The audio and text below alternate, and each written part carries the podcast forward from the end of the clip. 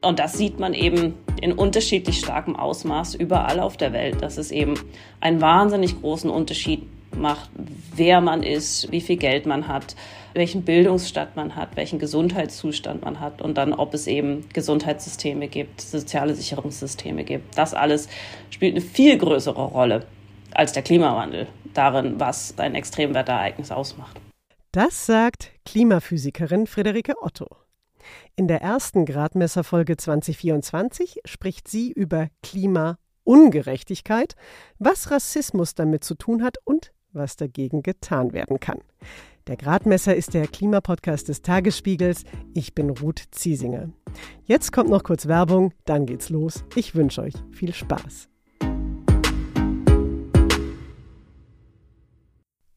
Friederike Otto ist Physikerin und wahrscheinlich die bekannteste deutsche Klimawissenschaftlerin.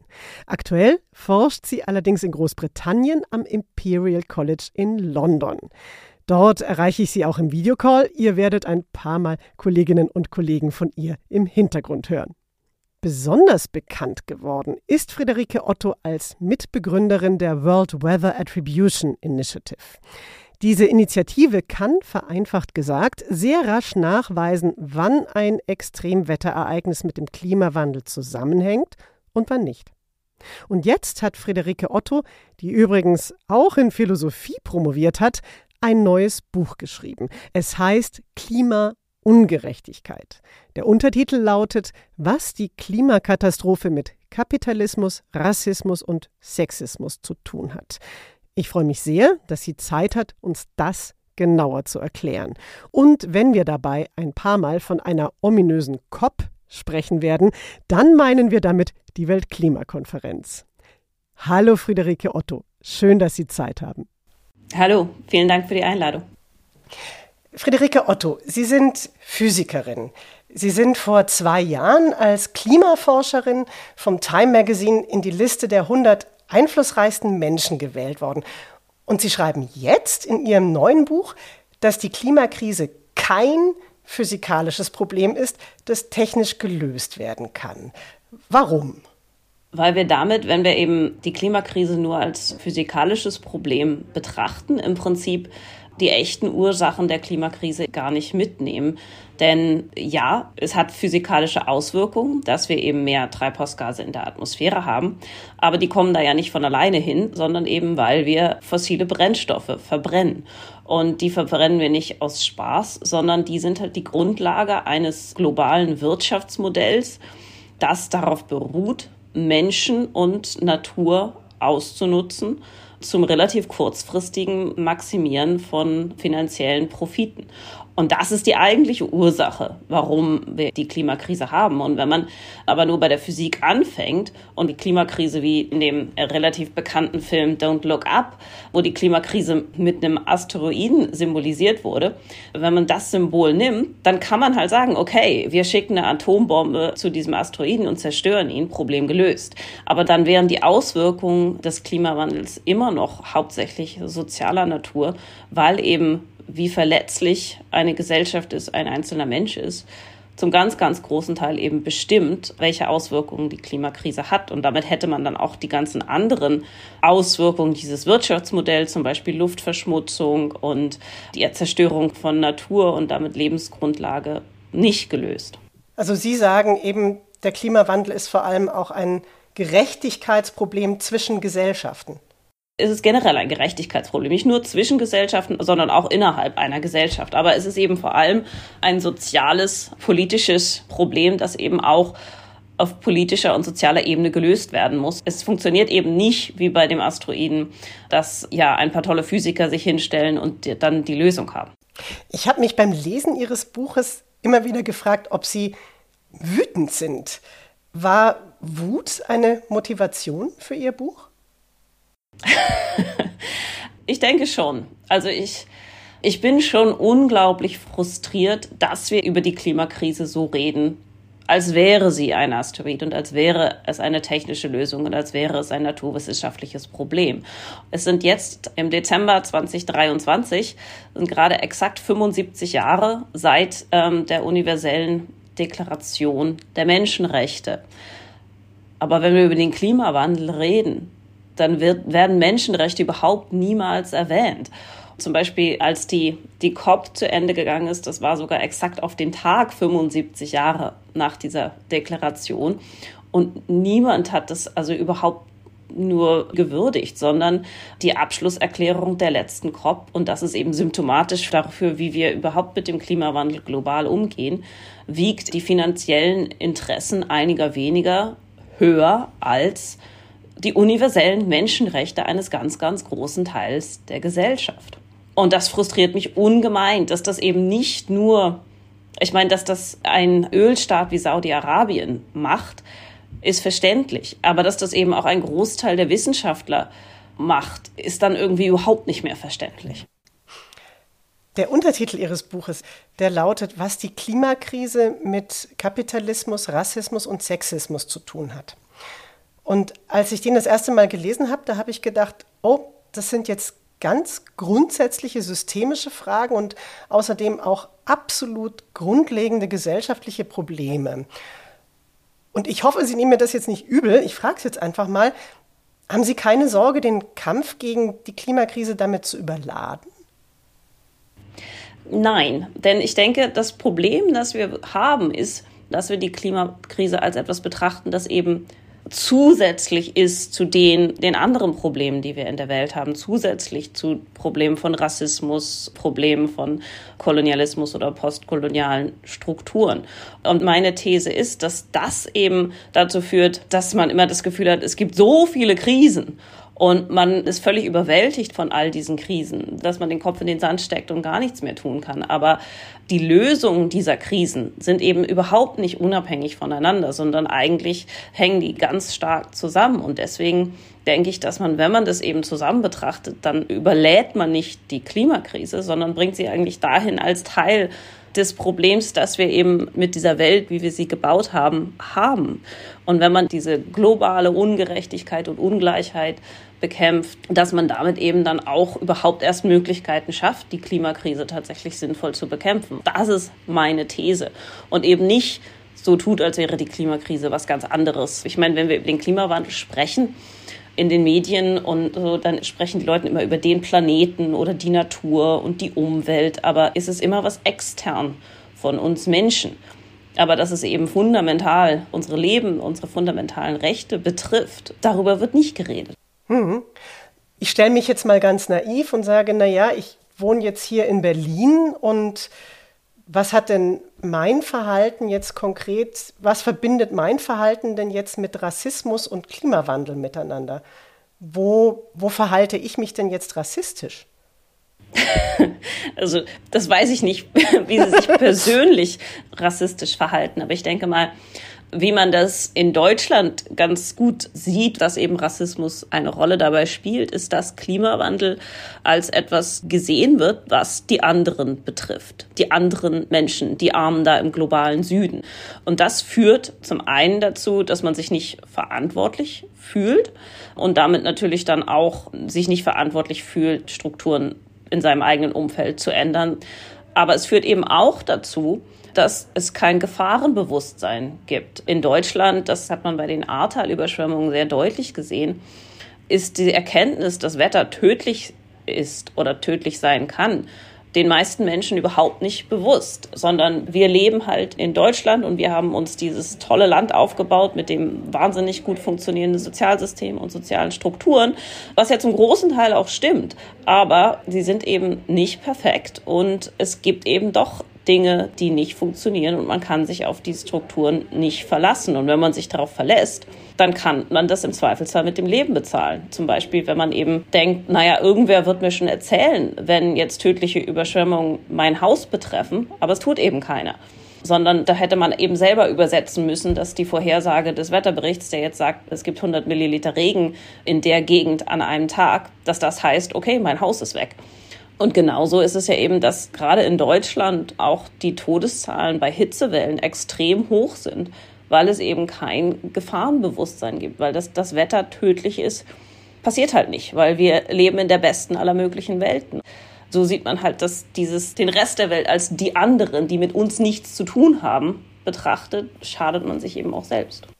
Sie beschäftigen sich ja als Klimawissenschaftlerin vor allem mit den Extremwetterereignissen und mit der Frage, wann die mit dem Klimawandel zusammenhängen. Und vielleicht können Sie erstmal noch als Grundlage erklären, welche Extremwetterereignisse denn aufgrund des Klimawandels besonders zunehmen. Ja, also in meiner Forschung beantworten wir für einzelne Wetterereignisse, wenn sie auftreten, die Frage, ob und wenn ja, wie sehr der menschengemachte Klimawandel diese wahrscheinlicher und intensiver gemacht hat. Aber wir beantworten auch die Frage, wer unter dem Ereignis gelitten hat und, und warum. Inzwischen gibt es viele, viele Studien zu verschiedenen Extremwetterereignissen, die eben diese Methoden, die wir entwickelt haben, anwenden. Und da sehen wir eben ganz deutlich, dass zum Beispiel für Hitzewellen der Klimawandel ein absoluter Gamechanger ist. Wir haben jetzt in den letzten Jahren jedes Jahr Hitzewellen erlebt, die es ohne den Klimawandel so niemals gegeben hätte.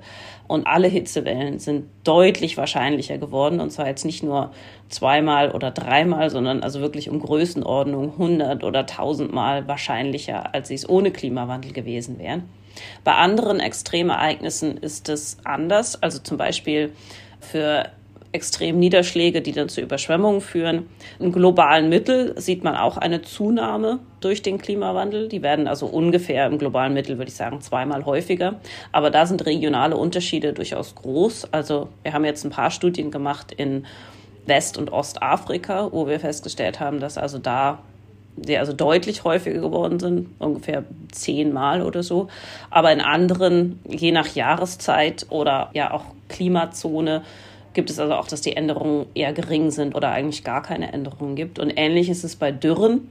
In meinem Buch beschreibe ich eine Dürre in Kapstadt, die ist dreimal wahrscheinlicher geworden aufgrund des Klimawandels, aber es gibt andere Dürren, die wir uns auch angeschaut haben, zum Beispiel in Madagaskar, wo der Klimawandel eben keine Rolle spielte. Da ist es auch sehr von Region und äh, Saison abhängig. Also Hitzewellen sind wirklich, wo der Klimawandel der absolute Gamechanger ist. Und Sie haben über das Studium dieser einzelnen Ereignisse sehr viel über die jeweiligen Gesellschaften gelernt, schreiben Sie.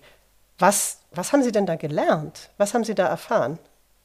Ja, also als ich angefangen habe, habe ich das eben auch also eher als Physikerin betrachtet und es ging mir eben ums Wetter und den Einfluss des Klimawandels auf das Wetter. Aber was ich eben gemerkt habe mit jeder Studie, die wir machen, es ist im Prinzip, als würde man eine Lupe in die Gesellschaft halten und sieht, was innerhalb einer Gesellschaft funktioniert und was nicht funktioniert. Also zum Beispiel sind das so Sachen, die jetzt auch noch relativ nah am Wetter sind. Gibt es, äh, gibt es Wettervorhersagen? Gibt es äh, Frühwarnsysteme? Werden die überhaupt von der gesamten Bevölkerung aufgenommen oder eben nur einem Teil. Und dann spielt aber eben auch eine ganz große Rolle, wie sehen die Wohnungen aus, in denen Menschen leben? Also zum Beispiel wie in Kapstadt. Ein ganz großer Teil der Bevölkerung lebt in, in, Slums oder anderen informellen Wohnungen, die eben überhaupt nicht isoliert sind und extrem anfällig für Überschwemmungen und Hitzewellen, aber eben auch nicht an der Wasserversorgung angeschlossen sind. Und dann gibt es im Gegensatz dazu eben Villenviertel, wo also jeder im Prinzip einen eigenen Brunnen im Garten hat und damit das Wetter eigentlich relativ irrelevant ist. Und das sieht man eben in unterschiedlich starkem Ausmaß überall auf der Welt, dass es eben einen wahnsinnig großen Unterschied macht, wer man ist, wie viel Geld man hat, welchen Bildungsstand man hat, welchen Gesundheitszustand man hat und dann, ob es eben Gesundheitssysteme gibt, soziale Sicherungssysteme gibt. Das alles spielt eine viel größere Rolle als der Klimawandel darin, was ein Extremwetterereignis ausmacht. Wenn das dann tatsächlich so ist, dass eine wetterbedingte Katastrophe, wie jetzt eine krasse Flut oder eine massive Hitzewelle mit vielen Toten, wenn das jetzt kein Unglück ist oder kein Schicksal, was einfach so über einen hereinbricht, sondern eben, wie Sie es gerade beschrieben haben, so ein Ausdruck davon, dass eine Gesellschaft ungerecht strukturiert und aufgebaut ist, was folgt denn da aber daraus für den Kampf gegen die Klimakrise? Daraus folgt, dass man eben nicht nur global dafür sorgen muss, dass eben keine fossilen Brennstoffe mehr verbrannt werden, sondern auch lokal und regional investieren muss, dass eben weniger Ungleichheit in der Gesellschaft herrscht. Wenn es eben zum Beispiel keine, keine sozialen Sicherungssysteme gibt und keine andere Möglichkeiten, ein Einkommen zu erzielen als Landwirtschaft, dann bedeutet das eben, dass diejenigen der Gesellschaft, die von der Landwirtschaft abhängen, im Falle eines Extremwettereignisses Hunger leiden. Und dann bedeutet es aber auch, dass sie eben, selbst wenn das Extremwetterereignis vorbei ist, eben kein Saatgut für die nächste Saison haben, keine Möglichkeit überhaupt wieder auf die Beine zu kommen. Das heißt, dass dann also die Auswirkung des Klimawandels diese Ungleichheit, die sowieso herrscht, immer noch verstärkt. Und je ungleicher eine Gesellschaft ist, desto instabiler ist sie, desto eher gibt es Konflikte. Und deswegen ist also eigentlich diese Investition, und jetzt nicht nur finanziell, sondern vor allem eben auch Investition in Institutionen, in Strukturen, um eben weniger Ungleichheit global, aber eben auch lokal in einer Gesellschaft zu haben. Das Wichtigste, was man überhaupt machen kann, um mit dem Klimawandel umzugehen. Denn es ist ja nicht nur für die Anpassung wichtig, sondern eben auch, wenn es darum geht, wie verändern wir das Energiesystem. Denn auch dafür braucht man funktionierende Institutionen, man braucht funktionierende Regierungsstrukturen, damit das überhaupt klappt. Wo ist denn diese Klimaungerechtigkeit heute schon besonders stark? Das ist eine schwierige Frage, weil also das zwingt einen ja dazu abzuwägen, welche Auswirkungen an Ungerechtigkeit schwerer wiegen. Also ich meine, ganz stark ist natürlich der Unterschied einfach zwischen dem globalen Süden und dem globalen Norden, dass eben das gleiche Wetterereignis meteorologisch betrachtet führt zu unglaublich viel mehr Todesfällen, wenn es in, in Libyen stattfindet, als wenn es in Griechenland stattfindet. Das haben wir jetzt mit dem Sturm Daniel gesehen. Aber man sieht es auch innerhalb einer Gesellschaft. Also zum Beispiel in London gab es eine Hitzewelle, die also relativ kurz war. Ungefähr zwei Tage war es nur so richtig heiß mit 40 Grad. Aber da sind über 2000 Menschen gestorben in London in diesen zwei Tagen. Und das waren eben diejenigen, die sowieso schon Vorerkrankungen haben, diejenigen, die in schlecht isolierten Häusern wohnen oder den am schlechtesten isolierten Häusern an viel befahrenen Straßen, sodass Luftverschmutzung auch noch besonders hoch ist. Und ich meine, die sind auch tot. Insofern äh, jetzt zu sagen, die Auswirkungen sind, die Ungleichheit ist weniger gravierend in London. Also ich meine, dann müsste man halt Menschenleben gegen Menschenleben abwägen, was ich schwierig finde. Aber natürlich ist es so, dass jetzt in Somalia, in einem Land, das also seit Jahrzehnten von Konflikten gebeutelt ist und überhaupt keine funktionierende Strukturen hat, die Auswirkungen sehr viel krasser sind, vor allem eben auch, weil die Bevölkerung Somalias überhaupt niemals vom Verbrennen fossiler Brennstoffe profitiert hat, was in London natürlich ganz anders ist. Je ärmer und weniger privilegiert jemand lebt, umso anfälliger ist er eben für die Folgen des Klimawandels und das ist überall so der Fall. Also auch genau. in ja. Kanada, Deutschland, Großbritannien. Genau, ja. Sie sagen aber trotzdem auch, dass eine Welt, die Afrikas Lebenswirklichkeit weiterhin ignoriert, sich selbst in Gefahr bringt. Warum? Aufgrund der, sag ich mal, der Instabilität, zu der das führt. Also es ist ja zum einen eben innerhalb einer Gesellschaft natürlich so, dass jedes Mal, wenn ein Extremwetterereignis und es gibt eben einfach deutlich mehr davon trifft, dann sind diejenigen, die am unteren Ende oder am weniger privilegierten Ende der Gesellschaft sind, die, die leiden, die nicht wieder auf die Beine kommen. Das heißt, jedes Mal, wenn was passiert, verstärkt sich die Ungleichheit und das führt zu Konflikten in der Gesellschaft, das führt zu Instabilität, aber das führt eben auch nicht nur lokal, sondern auch global dazu, dass also globale Zusammenarbeit deutlich schwieriger wird und auch die Instabilität global zunimmt.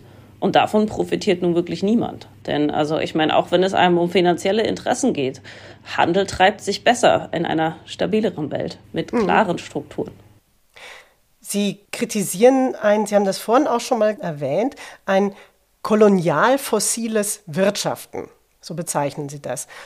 Jetzt hat es Ungerechtigkeit und wirklich massive, krasse und auch kolonialisierende Ungerechtigkeit ja auch schon vor dem Verbrauch fossiler Energien und vor der Industrialisierung gegeben. Warum ist es denn wichtig, beides miteinander zu verbinden? Ja, also natürlich hat es extreme Ungleichheit und extreme Ungerechtigkeit schon vorher gegeben.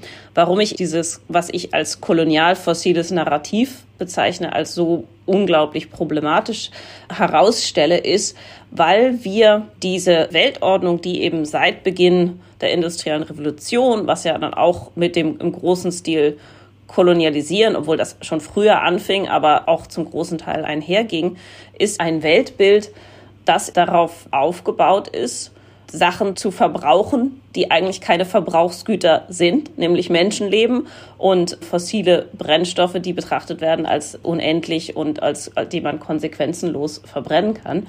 Und damit einher geht aber auch als die Industrialisierung in Europa sich, for lack of a better word, stabilisiert hat und eben die krassesten Ungleichheiten ausgelagert wurden in den globalen Süden, so dass eben innerhalb der europäischen Gesellschaften allgemein der Lebensstandard stieg und so weiter, dass das in unserer Vorstellung, in unserem Narrativ, das wir uns über eine Gesellschaft erzählen, einhergeht, als ob es kausal mit der Industrialisierung, mit dem Verbrennen fossiler Brennstoffe einhergeht und damit wir immer so tun, als wäre die Welt, in der wir jetzt leben, die beste aller möglichen Welten. Und jede Veränderung, zum Beispiel autofreie Städte, werden nicht als, es gibt keine positiven Narrative, wie eine andere Welt aussehen würde, sondern es wird immer nur, uns wird was weggenommen.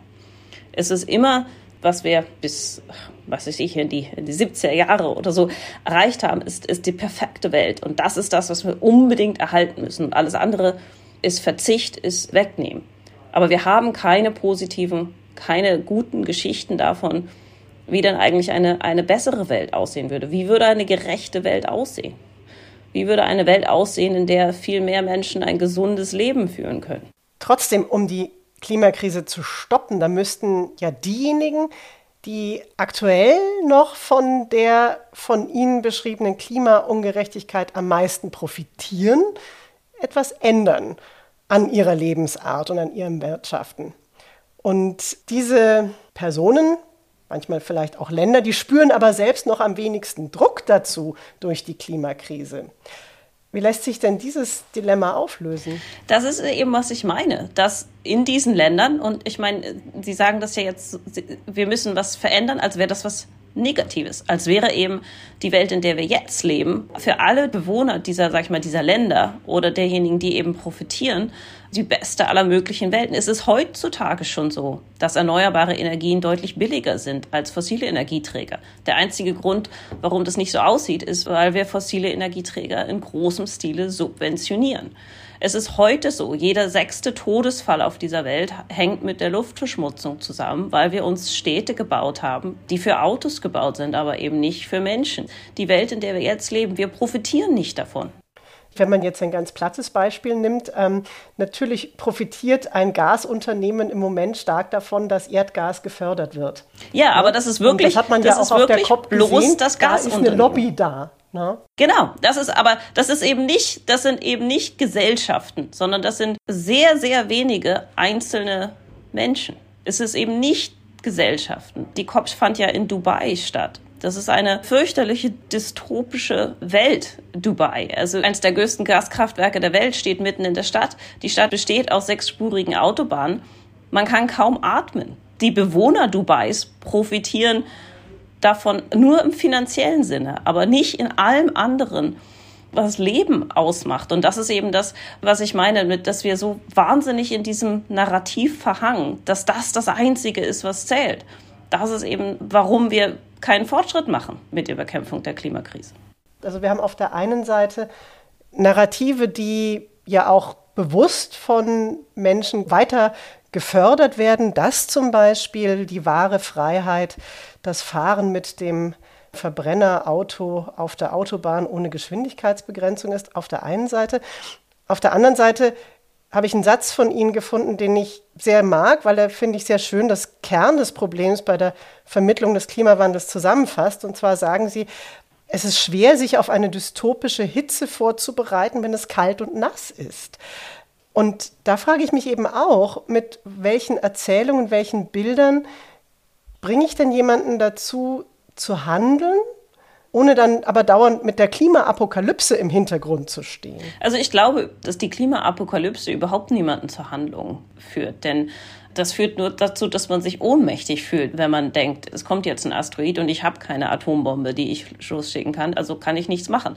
Und was uns fehlt, und was mir auch fehlt, ist eben dieses positive, was gewinne ich denn, wenn wir unsere Gesellschaftsstrukturen ändern, wenn wir unsere Wirtschaftsstrukturen ändern. Wir haben das Symbol des Sportwagens auf der Straße als unbegrenzter Freiheit. Aber wir haben kein Symbol dafür, was Freiheit bedeutet in einer Welt, die eben nicht auf Ausbeutung anderer aufgebaut ist. Und das ist, denke ich, das, was es so schwer macht und was uns fehlt.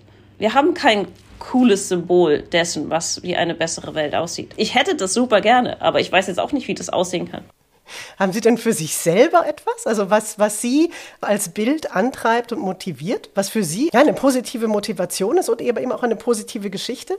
Also für mich ist die Vorstellung, ich könnte in einer Stadt leben, in der es keinen Autoverkehr gibt, in der es nicht laut und schmutzig ist, sondern in der man also wirklich überall in Cafés auf der Straße sitzen kann, in der es gut funktionierenden öffentlichen Verkehr hat, also in der man im Prinzip ja einfach draußen und drinnen leben kann, ist für mich eine wahnsinnig tolle Zukunftsvision. Aber das ist natürlich nichts, was für jeden funktioniert. Und es ist auch nichts, wo ich jetzt sagen kann, ich habe ein Symbol dafür oder irgendwie was, was richtig. Das muss man halt als Gesellschaft zusammen entwickeln. Ich glaube nicht, dass das ein einziger Mensch entwickeln kann. Aber das ist eben was, was wir im Moment überhaupt nicht versuchen. Diejenigen, die für den Klimawandel eintreten, werden immer verlacht. Ja, ihr wollt uns zurück auf die Bäume schicken. Aber ich meine, natürlich will das niemand, aber wir haben eben auch nicht das, was wir wollen, ist X. So. Und das, das müssen wir, das müssen wir gestalten. Diese Geschichten müssen wir erzählen. Wobei ja im letzten Sachstandsbericht des Weltklimarates da ja durchaus auch schon darüber diskutiert wurde oder Überlegungen, Forschung auch ausgebreitet wurde, wie eben Gesellschaften sich verändern können und was es für Möglichkeiten und für Hebel gibt. Also es ist ja eine gewisse Bewegung, scheint mir schon da zu sein. Ja, also das denke ich schon. Also natürlich gibt es Überlegungen, aber die sind eben relativ technisch. Die sind auf planerischer Ebene. Wie kann man Städte umbauen und so weiter. Also ich meine, das ist jetzt nicht so, dass es, dass es da gar nichts gibt, aber es fehlt eben der kulturelle, der symbolische Überbau oder Unterbau oder wie auch immer man das bezeichnen möchte, aber halt das, was es erstrebenswert macht. Das ist, was es, so wie eben Werbeagenturen, die saubere Kohle oder irgendwelchen anderen Blödsinn erfunden haben, der uns eben in, sag ich mal, in diesem kolonialfossilen Narrativ drin hängen lässt, müssten wir halt irgendwas haben, was, was es erstrebenswert und cool und toll macht und eben nicht nur praktisch und vernünftig. Hm. Die Forschung und Beobachtung zu den Folgen des Klimawandels, die ist in den Staaten, die am meisten jetzt schon davon betroffen sind, am geringsten ausgeprägt. Warum ist das denn ein Problem und wie ließe sich das ändern? Ja, also das ist ein Problem, weil es eben bedeutet, dass wir zwar sehr genau wissen, wie sich der Klimawandel auf das Vereinigte Königreich auswirkt, aber eben in, äh, sage ich mal jetzt in der Demokratischen Republik des Kongo wissen wir noch nicht mal, wie das Wetter heute ist, geschweige denn, wie es wie es in den letzten Jahrzehnten war und und wie es sich verändert. Und das heißt eben zum Beispiel, dass man, wenn man keine Wetterbeobachtung hat, kann man keine Frühwarnungen, keine Frühwarnsysteme bauen. Dann kann man keine Hitzeaktionspläne schreiben, weil es halt einfach nichts gibt, die diese in Aktion versetzen würden.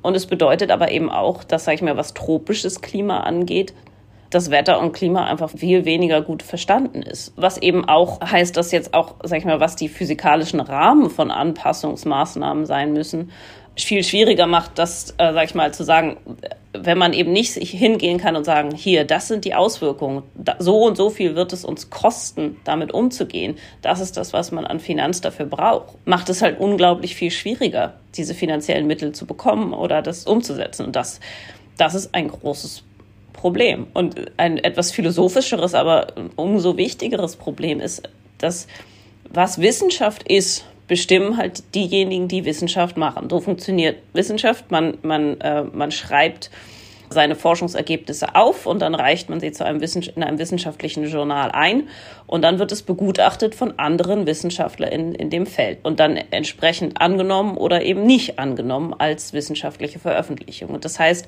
wenn man mit einem anderen kulturellen Hintergrund, wenn man mit einem anderen ähm, epistemischen Hintergrund Forschung betreibt als die traditionelle westliche Wissenschaft, dann wird es eben oft überhaupt nicht als Forschung angesehen, weil eben diejenigen, die es begutachten, das nicht kennen und sagen, mm, so, das ist aber nicht Wissenschaft, so macht man das nicht. Dadurch, wie das Wissenschaft so funktioniert, ist es halt ein sehr, sehr konservatives, sehr, sehr konservativer Verein, die, die wissenschaftliche Gesellschaft, weil es halt unendlich lange dauert, um neue Ideen, neue Methoden und, und auch andere Menschen aufzunehmen. Und ich denke, darum verlieren wir aber unglaublich viel. Also gerade eben was die sozialen und, und kulturellen Auswirkungen von Klimawandel angeht. die man eben nicht mit einem Klimamodell erforschen kann, sondern wo man andere Methoden braucht. Darüber wissen wir eigentlich so gut, ja, so vergleichsweise extrem wenig. Und das, das ist ein Problem. Sie arbeiten ja in der World Weather Attribution mit ganz vielen Menschen dann eben auch vor Ort zusammen in den jeweiligen Gebieten, wo sich ein Extremwetterereignis ereignet hat. Können Sie da versuchen, das in dem Fall dann zum Beispiel zu ändern? Ja, also das ist äh, natürlich in, in meiner eigenen Forschung versuchen wir das auf alle Fälle zu ändern. Und das ist einer der Hauptgründe, warum wir versuchen, fast jede unserer Studien auch als eben wissenschaftliche Publikation einzureichen, um eben gerade die Mitarbeiter, die, die nicht normalerweise mit am, am, globalen Wissenschaftsbetrieb sind, deren Sichtweise, deren Forschungsergebnisse mit, mit einzubringen. Aber unser, sag ich mal, Core-Team sind zehn Leute. Damit alleine können wir nicht die Wissenschaft revolutionieren, auch wenn wir uns, auch wenn wir uns Mühe geben, sondern das ist in vielen Ländern des globalen Südens ist es eben auch so, dass es einfach, dass es einfach keine Jobs gibt für WissenschaftlerInnen und damit eben die entweder was anderes machen oder eben ins Ausland gehen. Denn die meisten Universitäten im globalen Süden oder vor allem, vor allem jetzt in, in Afrika, da weiß ich es, da ist Forschung nicht Teil der Jobbeschreibung von Menschen, die dort arbeiten, sondern die machen halt ausschließlich Lehre und Verwaltung. Und ja, es gibt keine Forschungsgelder, es gibt keine Forschungseinrichtungen und damit ähm, und solange das so bleibt, ist, ist es halt unglaublich schwierig. Mhm.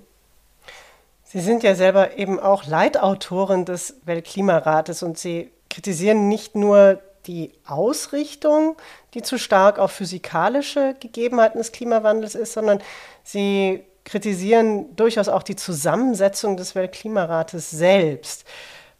Was würden Sie denn anders machen und haben Sie mit dem Vorsitzenden Jim Ski schon mal darüber gesprochen? Also es gibt durchaus ein Bewusstsein dafür, zumindest in Teilen des jetzt neu gewählten Büros vom Weltklimarat, dass eben nach wie vor viel zu wenig Autorinnen ähm, aus dem globalen Süden ähm, teilnehmen. Und ähm, ich meine, ein Problem ist eben auch, dass der Weltklimarat immer diese wahnsinnig langen, riesigen Berichte schreibt, dass eben für jemanden, der Forschung eigentlich nicht als Teil seiner Jobbeschreibung hat, das ist einfach nicht möglich, das zu machen im, im Rahmen der Arbeitszeit. Und eine Möglichkeit wäre eben zu sagen, dass man eben nicht diese großen Berichte schreibt, sondern dass man kürzere, kleine Berichte zu speziellen Themen, wo man eben ganz gezielt interdisziplinär und vor allem eben auch Autorinnen aus dem globalen Süden dazu holt in das, in das Autorenteam. Darüber habe ich mit Jim Ski schon gesprochen ähm, seine Antwort war eher so ein bisschen, mm, mm, mm, ja, die müssen ja alle Länder zustimmen und es ist ja schwierig, sowas zu verändern. Ähm, ja, also, aber ich bin nicht die, ich bin nicht die Einzige, die, also die das fordert. Insofern, ähm, ja, ich hoffe mal, dass wir genug sind, dass sich tatsächlich auch in diesem, im, jetzt im nächsten Zyklus schon echt was ändert, aber internationale Zusammenarbeit ist doch eher zäh. Friederike Otto, ich danke Ihnen ganz herzlich. Da nicht für.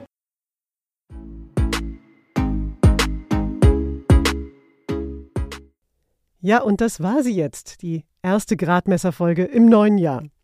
Bei Spotify habe ich eine Umfrage eingestellt. Da möchte ich wissen, welche Themen euch jetzt in 2024 besonders interessieren. Macht mit. Ich möchte wirklich gern wissen, worüber oder wen ihr mehr hören wollt. Oder schreibt mir eure Wünsche an gradmesser.tagesspiegel.de. Die nächste Folge hört ihr am Freitag, den 19. Januar. Da würde ich dann gerne schon den ein oder anderen Wunsch von euch aufgreifen. Jetzt aber wünsche ich euch erst nochmal ein frohes neues Jahr und bedanke mich für euer Interesse. Mein Name ist Ruth Ziesinger. Alles Gute und bis zum nächsten Mal.